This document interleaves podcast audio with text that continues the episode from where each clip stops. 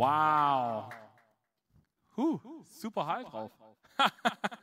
Voll gut. Schön, dass ihr da seid ähm, zu unserer neuen Serie. Wer hat Bock auf die neue Serie? Ich habe so Bock auf diese neue Serie. Wir haben die letzten Wochen haben wir über unseren Heartbeat gesprochen. Wir haben neun Wochen lang das Fundament gebaut. Ich habe es vorhin meinem Team gesagt. Ich habe diese Serie, die wir heute äh, anfangen, habe ich im Sommer aufs Herz gelegt bekommen, letztes Jahr. Ich dachte, als sich immer mehr da drin, da, dahin kristallisiert hat, dass wir zur City Lights Church werden, habe ich gesagt, also nachdem, ich habe zu meiner Frau gesagt, nachdem wir gestartet haben mit, dieser See, äh, mit, mit unserem Fundament, mit unseren Werten und unserer Kultur, habe ich gesagt, das ist die erste Serie, über die ich gerne sprechen würde. Und here it is. Es ist, es ist eine meiner absoluten Heartbeat-Themen. Ähm, ich habe es vorhin auch erzählt. Äh, es ist so ein bisschen zurückkommen zu meiner ersten Liebe. Also als ich damals äh, so mit, mit der ganzen Freikirchengeschichte jetzt irgendwie in Verbindung gekommen bin, war das, bin ich in eine Gemeinde reingekommen, die gerade eine krasse Erweckungswelle irgendwie erwischt hatte und ich hatte damals überhaupt keinen Plan, was da abgeht, aber es war irgendwie cool. Und ich freue mich, wenn wir mit diesem Hunger anfangen, in die nächsten Wochen zu gehen. Ähm, heute ein bisschen, weil wir ein neues Tom. Ansonsten Podcast gucken, äh, kommt morgen oder vielleicht heute Abend schon, wenn es jetzt nicht klappt. Genau. Zu Beginn habe ich ein paar Fragen vorbereitet. Und ihr dürft einfach mal die Hand heben. Wenn ihr wollt, dürft ihr die Augen zumachen, falls ihr nicht wissen wollt, was die anderen so tun. Meine Frage Nummer eins: Wer von euch glaubt, dass Gott heute noch Zeichen und Wunder tun kann? Sehr gut. Das freut mich. Wer von euch in die nächsten Wochen gehen, dann kann ich euch eins versprechen. Hier werden krasse Dinge passieren. Ich habe einen Bibelvers, der diese Serie so ein bisschen ähm, untermalen wird. Und der steht in Jesaja 43. Da heißt es: Doch ich sage euch, hängt nicht wehmütig diesem Wunder nach. Neues tun. Gegend fließen. Etwas Neues hat begonnen, habt ihr es noch nicht gemerkt. Das ist einer von drei all-time favorite Bibelversen in meinem Leben. Und ich glaube, wir sind gerade dabei zu erleben, wie Gott was Neues tut.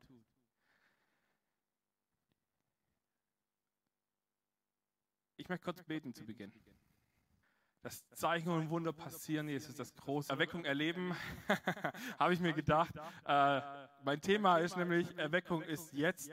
Ähm, und äh, ich dachte mir, bevor wir da so richtig reintauchen, äh, erkläre ich euch erstmal, was ist eigentlich Erweckung? Ich weiß nicht, ob ihr mit dem Begriff was anfangen könnt, Erweckung, ähm, weil der Begriff Erweckung an sich steht so nicht in der Bibel. Ähm, habe ich extra geguckt, die ganze Bibel durchgelesen. Nein, ich habe gegoogelt. Äh, aber tatsächlich gibt es den Begriff Erweckung in diesem Sinne nicht in der Bibel, sondern es gibt andere Begriffe, die ähnlich genutzt werden und die sowas bedeuten wie erwarten, aufwachen. Und es geht eigentlich hin bis zur Totenauferweckung. Das ist Erweckung. Wenn, wenn, das passiert, das sind diese Momente, wenn Jesus in der Bibel über Lazarus, der schon vier Tage am Stinken war, betet und sagt, der schläft eigentlich nur ähm, und der dann aufwacht und sagt, hey, Freunde, da bin ich wieder. Ähm, das ist Erweckung. Und ich weiß nicht genau, ob ihr auch auf sowas Bock habt, ich schon. Aber let's see what God is doing. Eine Sache, ich habe ein bisschen reingeguckt mal in die, in die Kirchengeschichte und auch in die sogenannte Erweckungsgeschichte ähm, und habe festgestellt, Erweckung kommt immer in, in Wellen. Also es ist immer so, so, so eine Welle da und dann, äh, dann, dann erleben wir krasses, oder dann erleben Menschen krasse Sachen, die sich darauf einlassen. Und dann kann es, ähm, und das Krasse ist, man kann die Erweckungsgeschichte also im 18. Jahrhundert ähm, wer von euch kennt die Methodistenkirchen? Die Methodistenkirchen wurden von zwei Brüdern gestartet, die hießen John und Carle, nee, John und Charles Wesley. Ähm, und die haben einfach gesagt, hey, wir haben das Gefühl, dass Gott irgendwas Krasses vorhat und die haben sich getroffen unter freiem Himmel und die haben gepredigt und dann kamen krasse Wunder, die da passiert sind und daraus ist letztendlich auch die ähm, Methodistenbewegung ähm, entstanden. Oder wenn wir ein bisschen in die nähere Vergangenheit gehen, dann gibt es einen ganz bekannten, ich habe euch mal ein Bild mitgebracht. Äh, das ist Billy Graham. Ich weiß nicht, wer von euch Billy Graham kennt. Ähm, ist einer der bekanntesten ähm, Erweckungs- und, und Evangelisten, Prediger, der, ich habe mal nachgeguckt, äh, auf 417 Großveranstaltungen vor ungefähr 210 Millionen Menschen in 185 Ländern das Evangelium verkündet hat. Alter Schalter, was geht? Wenn ich so zusammenrechne, komme ich vielleicht komme ich nicht mal auf zehn Länder, in denen ich in meinem Leben war und der krasser Typ. Der nächste, den kennen auch viele. Ähm, Reinhard Bonke, ähm, wie er auch liebevoll genannt wurde, der Mähdrescher Gottes. Ähm, durch den, der hat äh, eine Berufung gehabt, in Afrika zu missionieren und zu evangelisieren. Und das sind Millionen von Menschen ähm, haben Glauben gefunden. Und ihr könnt sehen, ich habe euch ein Bild mitgebracht, auch von äh, wie solche Events ausgesehen haben. Also ich, du kannst bis zum Horizont waren da Menschen. Es gab, ich habe mal bei einer Veranstaltung ihr Leben Jesus gegeben. Haben. Wenn du das Auto startet, dann kommt ein Zündfunke, damit der Motor anspringt. Und ich glaube, das ist Erweckung. Wenn wir uns Erweckung in Wellen vorstellen, ich habe das auch vorhin dem Team gesagt, ähm, wenn eine Welle kommt, dann zieht sich das Wasser erstmal kurz zurück und dann kommt plötzlich die Welle. Und ich hatte das Gefühl, dass 2020, dieses Corona-Jahr, wie so dieser Moment war, wo sich das Wasser zurückgezogen hat und mit einer Menge drauf kam. So zum einen, ähm, sie haben öffentlich gepredigt, was wir auch tun. Ähm, sie haben sich oft unter freiem Himmel getroffen. Ähm, es gab persönliche Bekehrungen von einzelnen Menschen. Äh, die Einzelnen wurden dann in kleine Gruppen gegliedert, also Small Group Arbeit. Ihr seht, very important.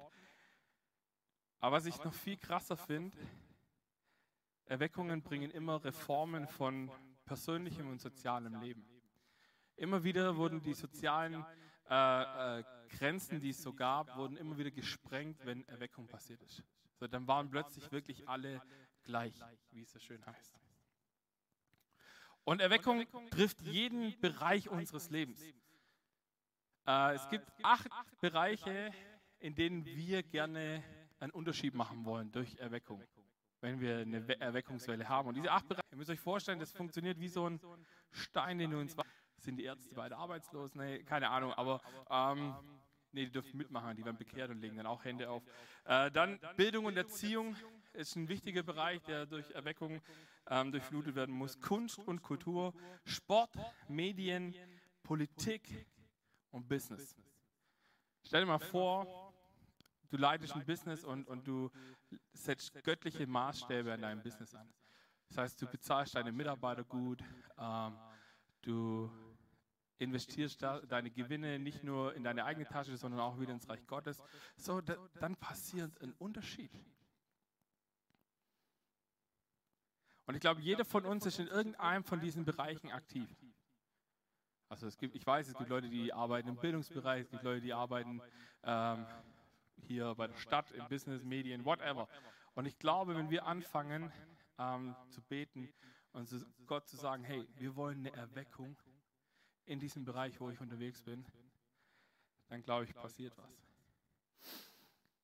Bevor ich jetzt so richtig in meine Message eingehe, das war jetzt nur mal so vorgeblänkelt, damit ihr wisst, was die Weckung ist. So, okay, habt noch ein paar Minuten Zeit, sehr gut. Ich habe eine kleine Frage nochmal an euch. Wer von euch nimmt die Bibel ernst?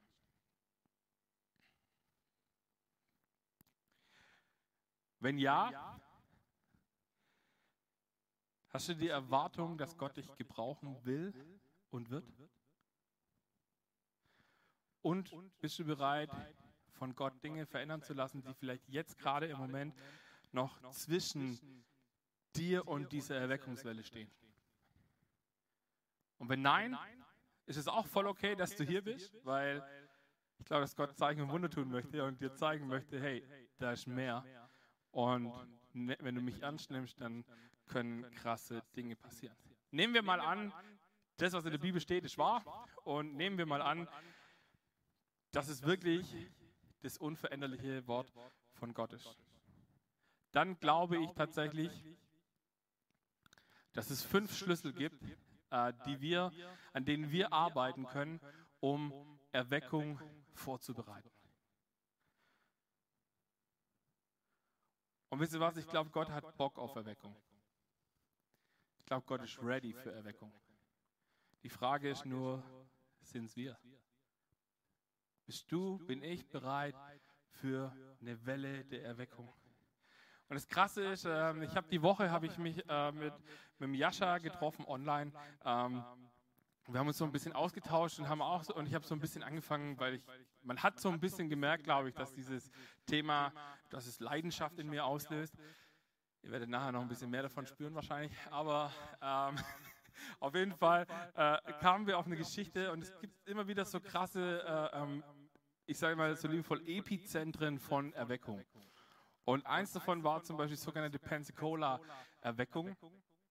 Und da waren auch, das ist auch ganz krass gewesen, da gibt es Stories, die wirklich, also nicht nur erzählt werden, sondern auch belegt sind, wo Menschen zum Beispiel, die sind, äh, die, ich glaube, wenn ich es richtig weiß, äh, korrigiert mich, äh, war diese Church irgendwo in der Nähe von der Autobahn und dann ist mal einer mit dem Auto gefahren und hatte irgendwie das Gefühl, er müsste da jetzt die Autobahnabfahrt nehmen. Eigentlich wollte er da gar nicht raus, aber dachte, er muss das jetzt machen und ist dann hingefahren. Plötzlich stand er vor diesem Gebäude. Ähm, wenn ich es richtig im Kopf habe, hat er noch nicht mal an Gott wirklich geglaubt und läuft rein. Es war keine Veranstaltung in diesem Haus. Und er kommt da rein und die Präsenz von Gott hat ihn zu Boden gerungen und er hat sich für Jesus entschieden. Obwohl da gar keiner war, der ihm von Jesus erzählt. Es war einfach die Herrlichkeit von Gott, war so heftig da, dass er gar nicht anders konnte, als anzufangen, mit diesem Jesus unterwegs zu sein. Und Jesus. Oh, ich habe so Bock auf das. Ich weiß nicht, wie es dir geht, aber mir geht so. Ich habe so, so Bock, das zu erleben. Und wisst ihr, wie, äh, wie wir das hinkriegen? Schlüssel Nummer eins, Gebet. Aber Schlüssel eins, nichts. Wenn wir in die Apostelgeschichte schauen, wo ja die erste richtige krasse Pfingsterweckungsgeschichte passiert, passiert sie, weil dort Menschen sich getroffen haben zum Beten und gewartet haben oder von Jesus den Auftrag gekriegt haben, trefft euch zum Beten und wartet, bis der Geist kommt. Einfacher Auftrag, recht gut umzusetzen. Treffen, beten, warten. Simpel. Kriegen wir auch hin, oder? Ihr habt vorhin die Madeline gehört, am Donnerstag. Pray and Praise hier im Kino. Treffen, beten. Schlüssel Nummer zwei, die zusammenkommen, dem perfekten Gott zu begegnen. Und das ist das Statement, was diese Kirche ausmacht. Da stehe ich dazu. Aber ich glaube, dass Gott seinen Geist in Gefäße droppen möchte, die sagen, okay Gott, es gibt Bereiche in meinem Leben, wo du noch was machen kannst. Und ich will dir immer ähnlicher werden. Und ich will Dinge überwinden, die mich vielleicht bisher aufgehalten haben, in deiner Gegenwart zu sein. Und wisst ihr, was die größte Herausforderung ist für Menschen, die Jesus nicht kennen? Die Aussage, Gott liebt jeden Menschen, aber er hasst das, was viele tun. So, das ist für viele ein absoluter ähm, zerstörender Gedanke im Kopf, äh, zu sagen, hä, aber ich definiere mich doch eigentlich über das, was ich tue und äh, wenn, ich dann, wenn ich dann Dinge tue, die Gott vielleicht gar nicht cool findet, wie kann Gott mich dann lieb haben? Weil Gott Gott ist. Ähm, es ist leider so simpel. ich glaube, je mehr man erklärt, desto äh, schwieriger wird es. Aber es ist tatsächlich so, Gott sagt, hey, ich liebe im Leben, von denen ich weiß, dass sie zerstörerisch sind. Sehe und sage, Nein, tu das nicht, weil ich weiß, dass es nicht gut ist. Beispiel letzte Woche. Ähm, wir saßen am Mittagessen und hatten einen heißen Topf voll Essen der, äh, auf dem Tisch stehen. Und ich sehe noch, wie meine Tochter so langsam mit ihren Händen Richtung Topf greift. Und ich sage, Emily, lass es. Das ist heiß. Da verbrennst du die Finger. Sie guckt mich an. Dann heult sie und ist, äh, und ist ganz traurig, weil sie sich beide Hände total verbrannt hat. Und ich dachte mir, Jo, ich glaube, so ist es bei uns, wenn wir, man nimmt jetzt äh, an, diesem äh, an diesem Moment diesen Begriff Sünde in den Mund. Ähm, Sünde, ich sage es mal ein bisschen neudeutscher, Zielverfehlung.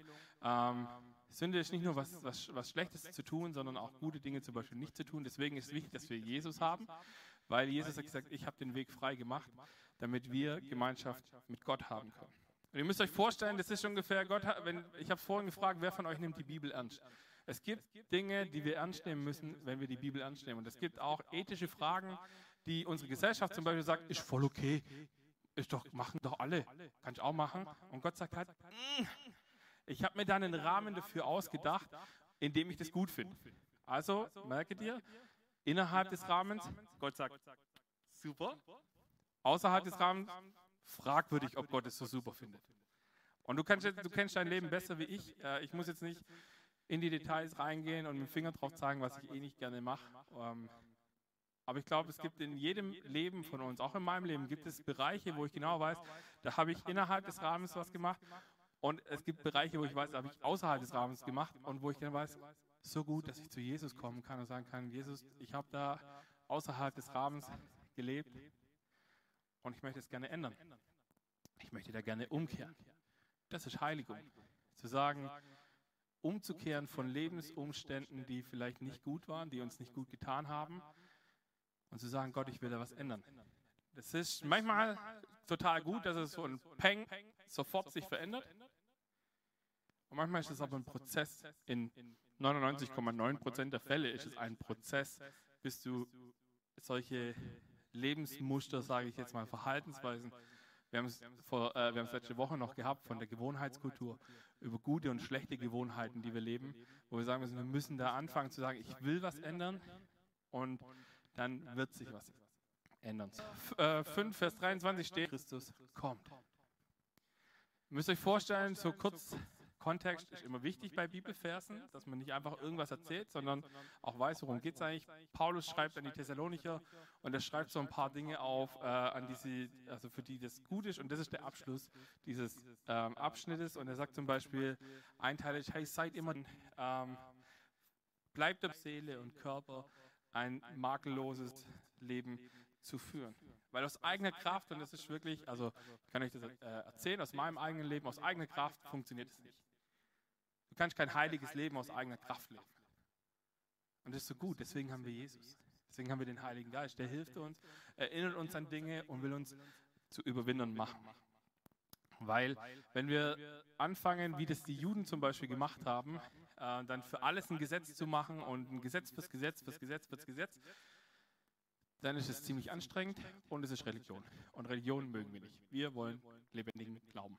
Ähm, und das Krasse ist, die Bibel sagt, diese Auferstehungskraft, die Jesus auferweckt hat, die lebt in uns, wenn wir mit Jesus unterwegs sind. Und deswegen haben wir Kraft von oben, Dinge zu verändern, die vielleicht heute unveränderlich ausschauen. Der dritte Schlüssel, und das führt uns dann auch direkt dahin, ist Glaube. Wenn du die Bibel liest und die Wunder von Jesus anschaust, dann ist da immer eine Frage vorab. Und die ist immer ein bisschen anders formuliert, aber vom Sinn her fragt Jesus immer, glaubst du, dass ich es kann? Da kommt ein Vater, der sagt, hey, mein Kind ist krank und Jesus sagt, glaubst du, dass ich es kann? Da ist ein Blinder, der sagt, ich würde gerne wieder sehen können und Jesus sagt, glaubst du, dass ich es kann? Es heißt in der Bibel, dass Jesus in dem Heimatdorf, wo er aufgewachsen ist, am wenigsten Wunder tun konnte, weil ihm dort keiner abgenommen hat, oder nicht keiner, aber wenige abgenommen haben, dass er wirklich der Sohn von Gott ist, sondern da war er halt Josef sein Junge, der, was soll der schon besonders sein? So, wer aus dem schwäbischen Dorf kommt, weiß, was ich meine. Ähm, ist bestimmt auch im badischen Dorf so oder auch im sonstigen Dorf in Deutschland. Ähm, glaubst du, dass ich es kann? Glaubst du, dass Gott eine Welle der Erweckung schenken kann und dass wir auf diese Welle reiten? In jo mein zweiter All-Time-Favorite Bibelvers, Johannes 14, 12 bis 14. Ich sage euch die Wahrheit, wer an mich glaubt, wird die gleichen Taten wie ich vollbringen. Ja, sogar noch größere, denn ich gehe zum Vater. Worum ihr dann in meinem Namen bitten werdet, das werde ich tun. damit durch den Sohn die Herrlichkeit des Vaters sichtbar wird, was ihr mich also in meinem Namen bitten werdet, das werde ich tun. Wisst ihr, warum das einer meiner Lieblingsbibelverse ist? Weil es meinen Verstand völlig übersteigt. Jesus hat Kranke geheilt, Tote auferweckt, er ist selber von den Toten auferstanden. Was ist größer wie das? Was ist denn ein größeres Wunder, wie selber von den Toten aufzustehen? Aber so what? Er sagt, wenn ihr an mich glaubt, dann werdet ihr das und noch Größeres erleben. Krass. Wer hat da Bock drauf? Also ich schreie hier zu legen, was deine Erfahrungen sind. Gott ist kein Gott der Erfahrungen im Sinne von, nein, wir können es auch anders sagen, Gott ist kein Zigarettenautomat. Ich werfe nicht ein Gebet oben rein und ich ziehe unten das, die, die Erlösung raus, sondern Gott sagt, glaub, dass ich es tun kann. Und nur weil es für dich sich ewig anfühlt, heißt es nicht, dass es sich für Gott ewig anfühlt. Und, wenn Gott, und Gott hat am Ende des Tages immer die beste Lösung. Und das müssen wir auch vertrauen, zu sagen, okay, vielleicht wird mein Gebet so nicht erhört, aber ich glaube, dass Gott am Ende das Bestmögliche daraus macht. Und hier meine kleine Einprobe für die Church. Wenn es bei der Person funktioniert, dann. Ihr wisst noch, die Bierkiste, Turner Burn. Ähm, nicht das, nicht das. Evangelium heißt gute Nachricht. Und das ist das, was wir tun müssen. Wir müssen die gute Nachricht erzählen. Wir müssen es erzählen, dass Gott einen Weg bereitet hat, Gemeinschaft mit ihm zu haben. Und dass du und ich eingeladen sind, wenn wir es nicht schon getan haben, den Weg zu gehen, diesen Weg zu gehen und zu sagen, okay Gott, wir machen einen Unterschied.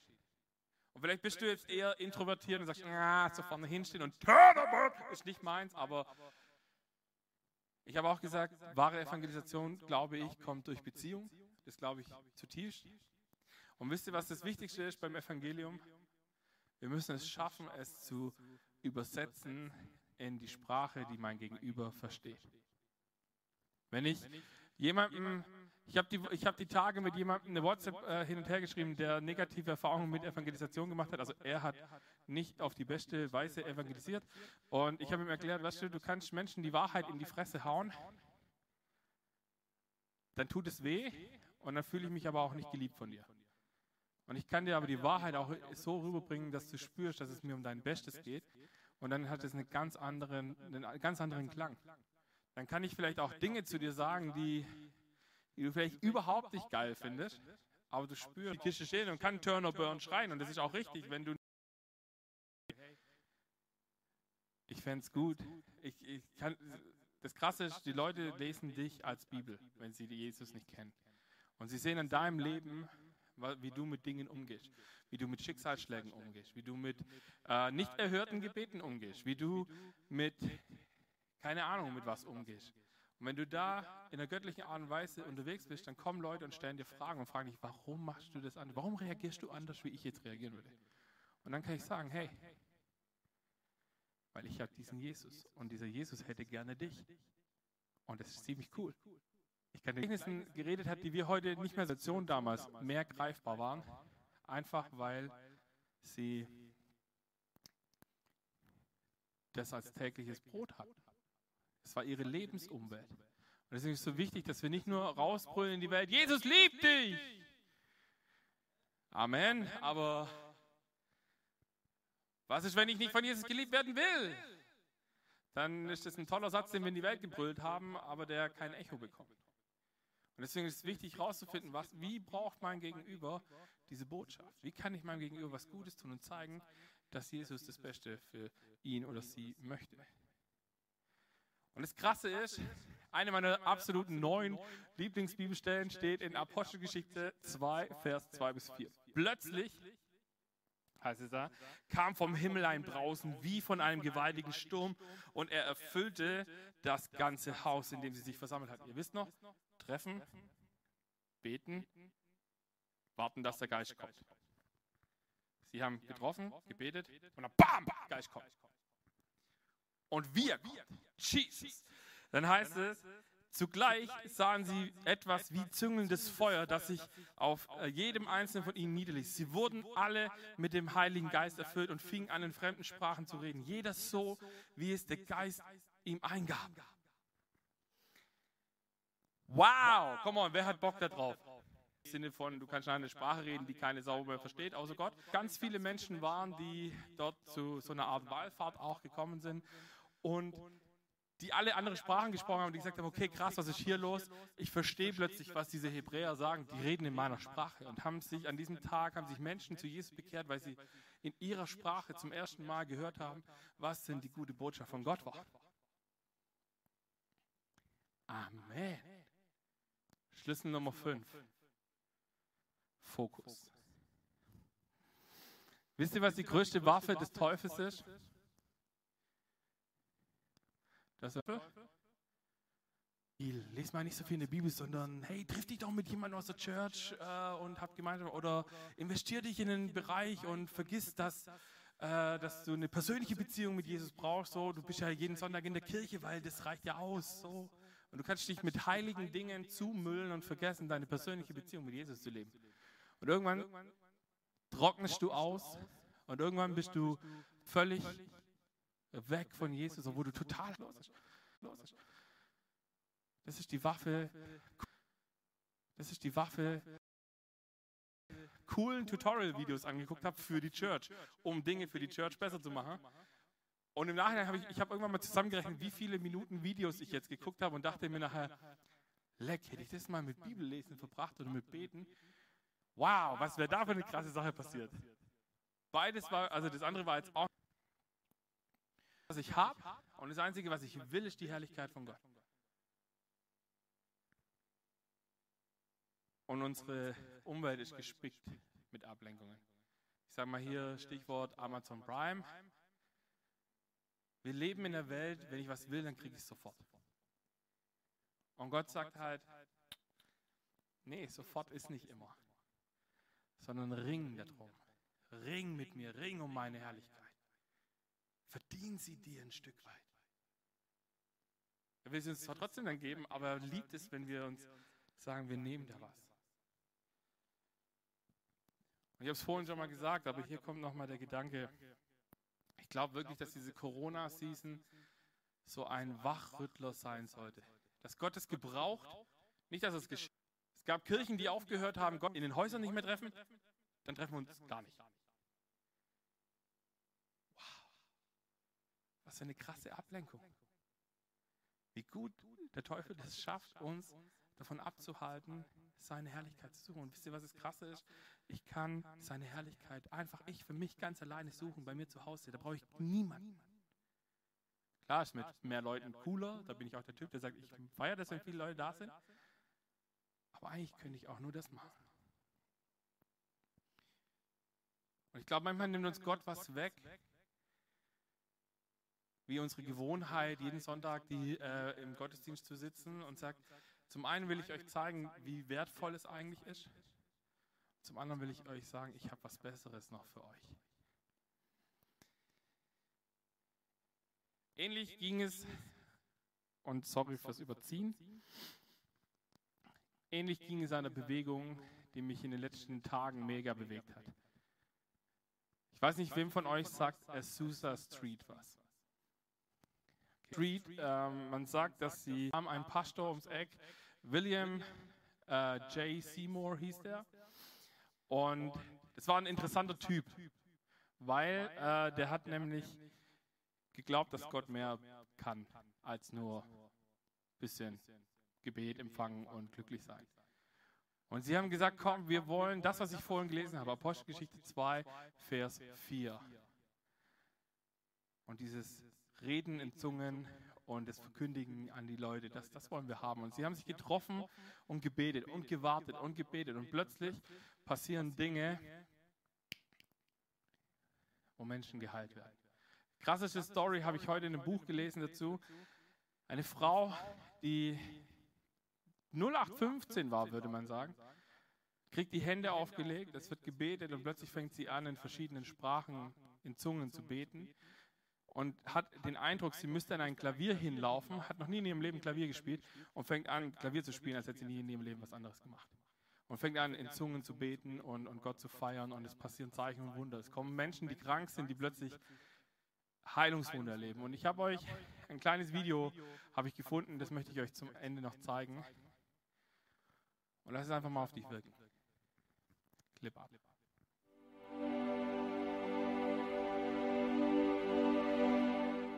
And he looked at the audience and said, Y'all want to have some fun like we did about a year ago when the man's leg grew out? He said, Well, we're going to.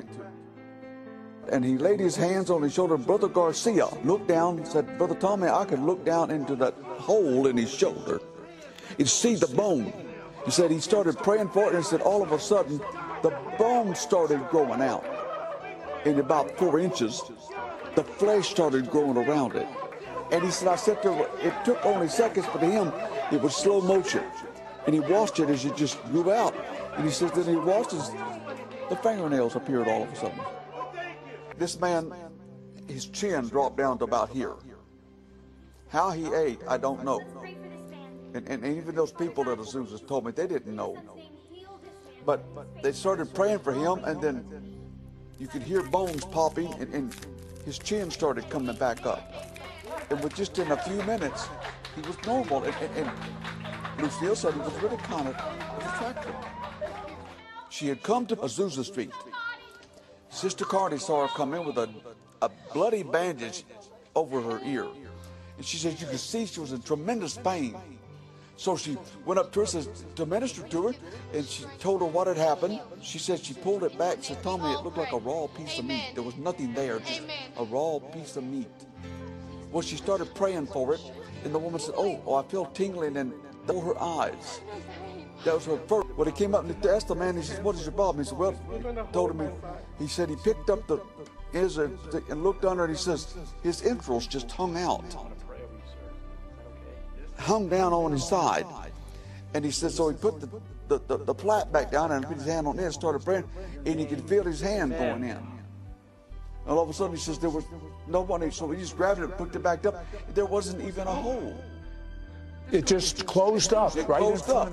His, his entrails went back into his stomach, and it closed up. He got closer and he realized the man was blind, stone blind. So he had more compassion. One of them says, what did you come here for? He says, Well, the people are telling me people, it's just, people come in here and, and they get healed. He said, I want to be, I want, he prayed for the man. His, he established his church there. Wow. So ein cooler Effekt. Ich glaube, dieses Video stellt dich jetzt gerade als ob 20, 30, 100 Leuten, die das erlebt haben, die dort live dabei waren, die das niedergeschrieben haben und die das bezeugt haben, dass das passiert ist. Und ich glaube, dass Gott Bock hat, das wieder zu tun. Ich glaube, wir stehen